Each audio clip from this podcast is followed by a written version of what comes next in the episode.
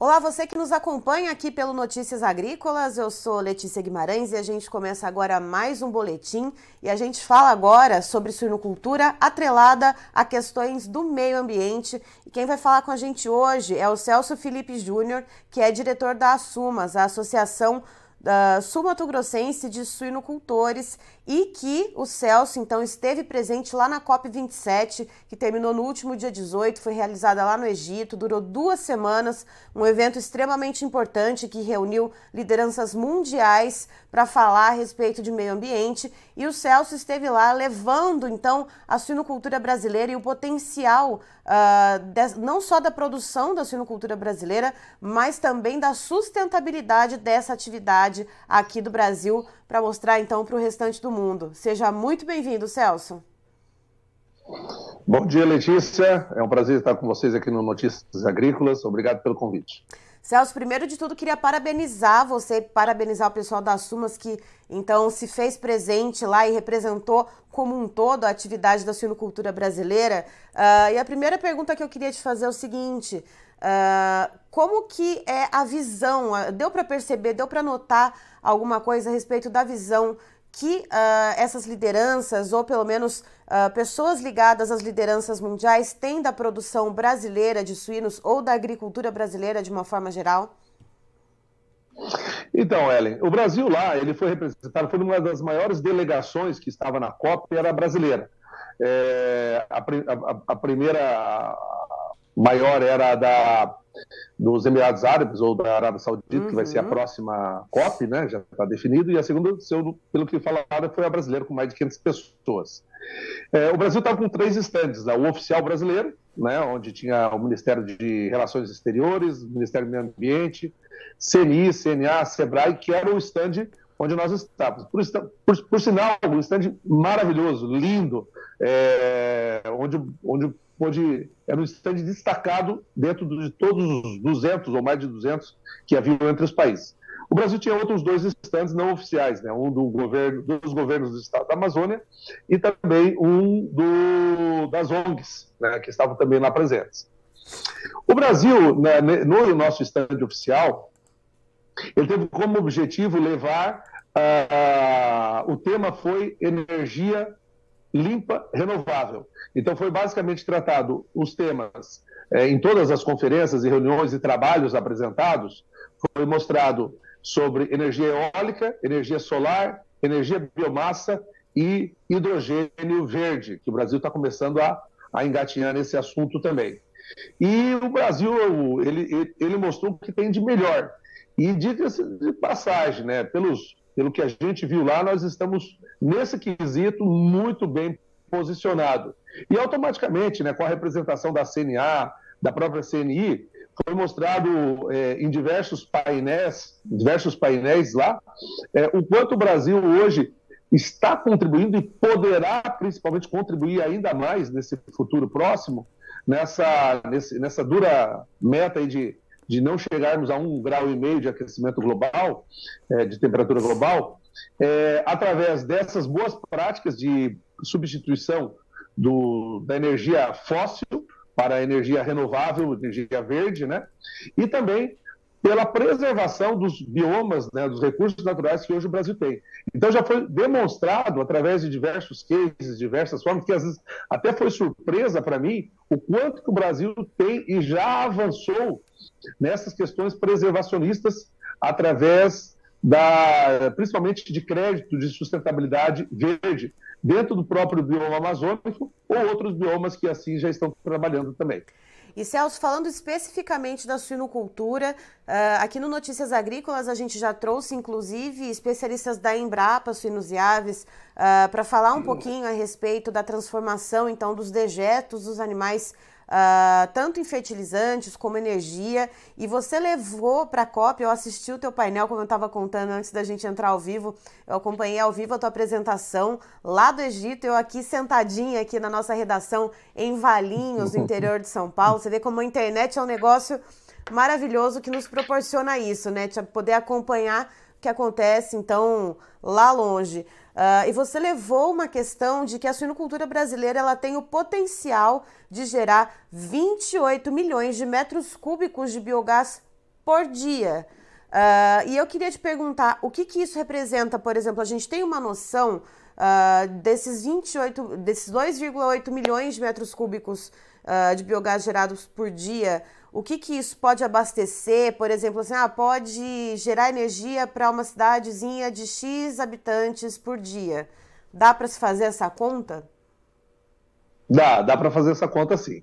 Olha só, é, essa oportunidade é, Letícia, de poder levar a suinocultura brasileira, que é uma das suinoculturas mais sustentáveis e mais competentes que temos no Brasil. Só lembrando, né, para o público, que o Brasil hoje, a carne suína, ela, juntamente com a carne franca, são as duas carnes praticamente que consomem uh, no mundo, né? São 108 milhões de toneladas as duas proteínas estão bem, bem pareadas. Né? E o Brasil, na carne suína, é uma, o quarto maior produtor de suínos e o quarto maior exportador de carne suína para o mundo.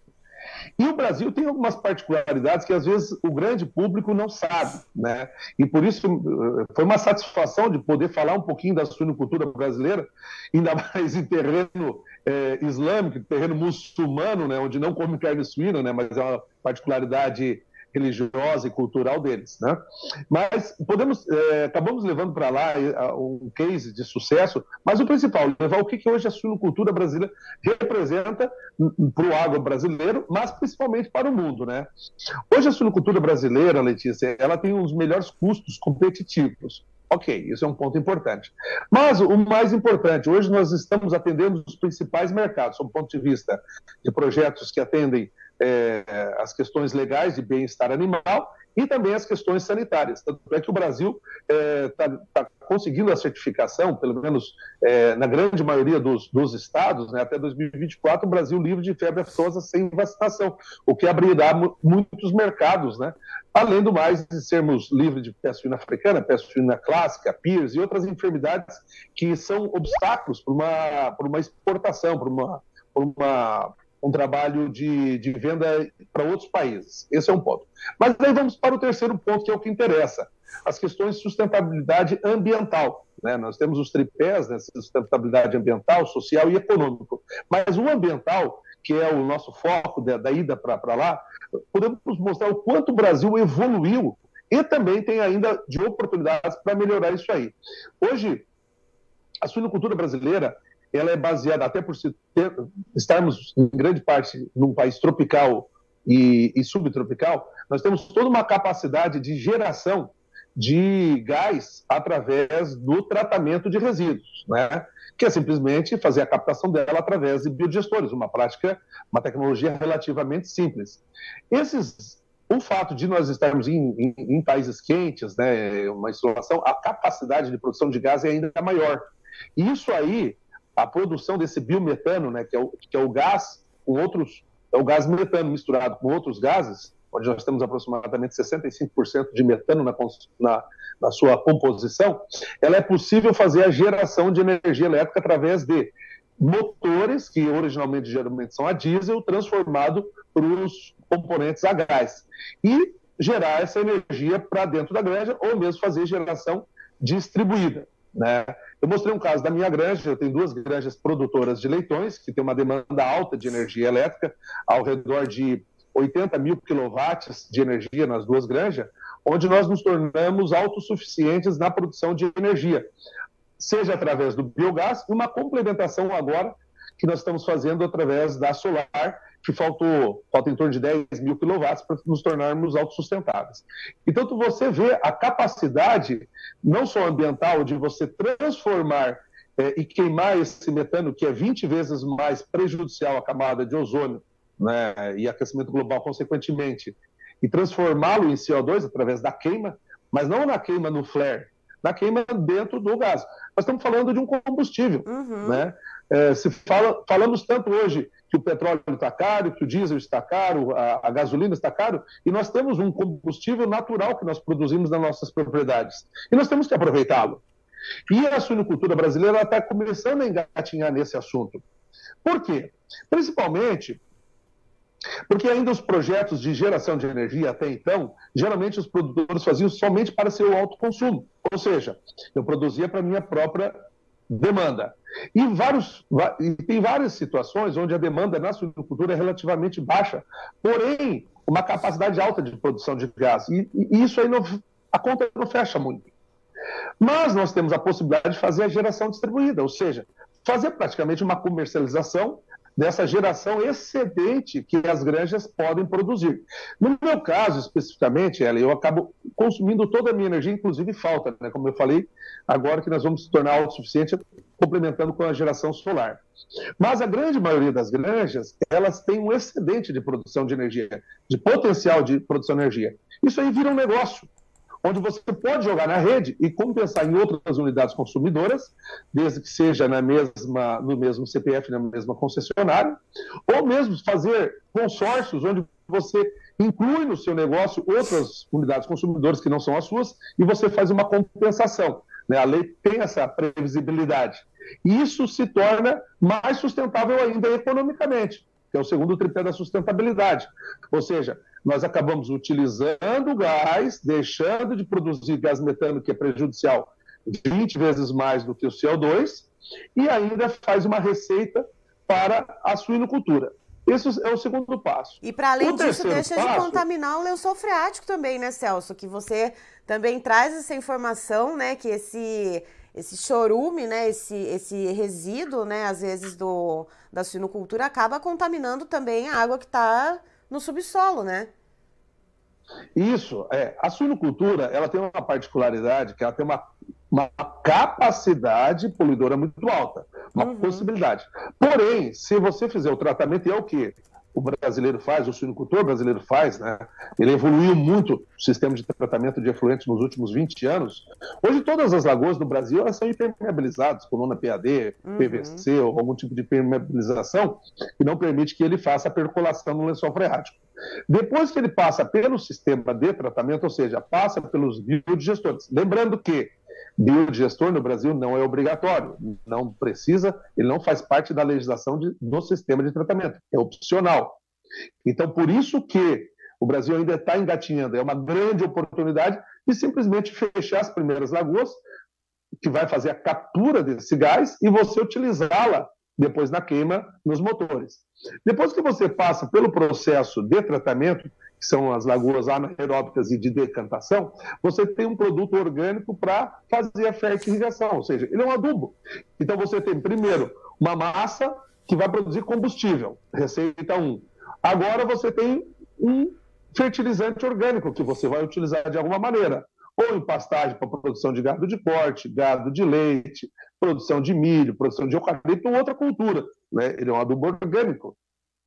Evidentemente que após passar por esse tratamento e também administrado da melhor maneira, através da, de uma assessoria técnica, que eles vão mostrar como tem que ser essa administração dentro da pastagem, ou dentro da lavoura, ou dentro de outra cultura, e você tem um adubo. Lembrando que nos últimos 24 meses, na, na, na pandemia agora com a guerra da, da Ucrânia, o custo do adubo químico no Brasil só teve um aumento de 100%.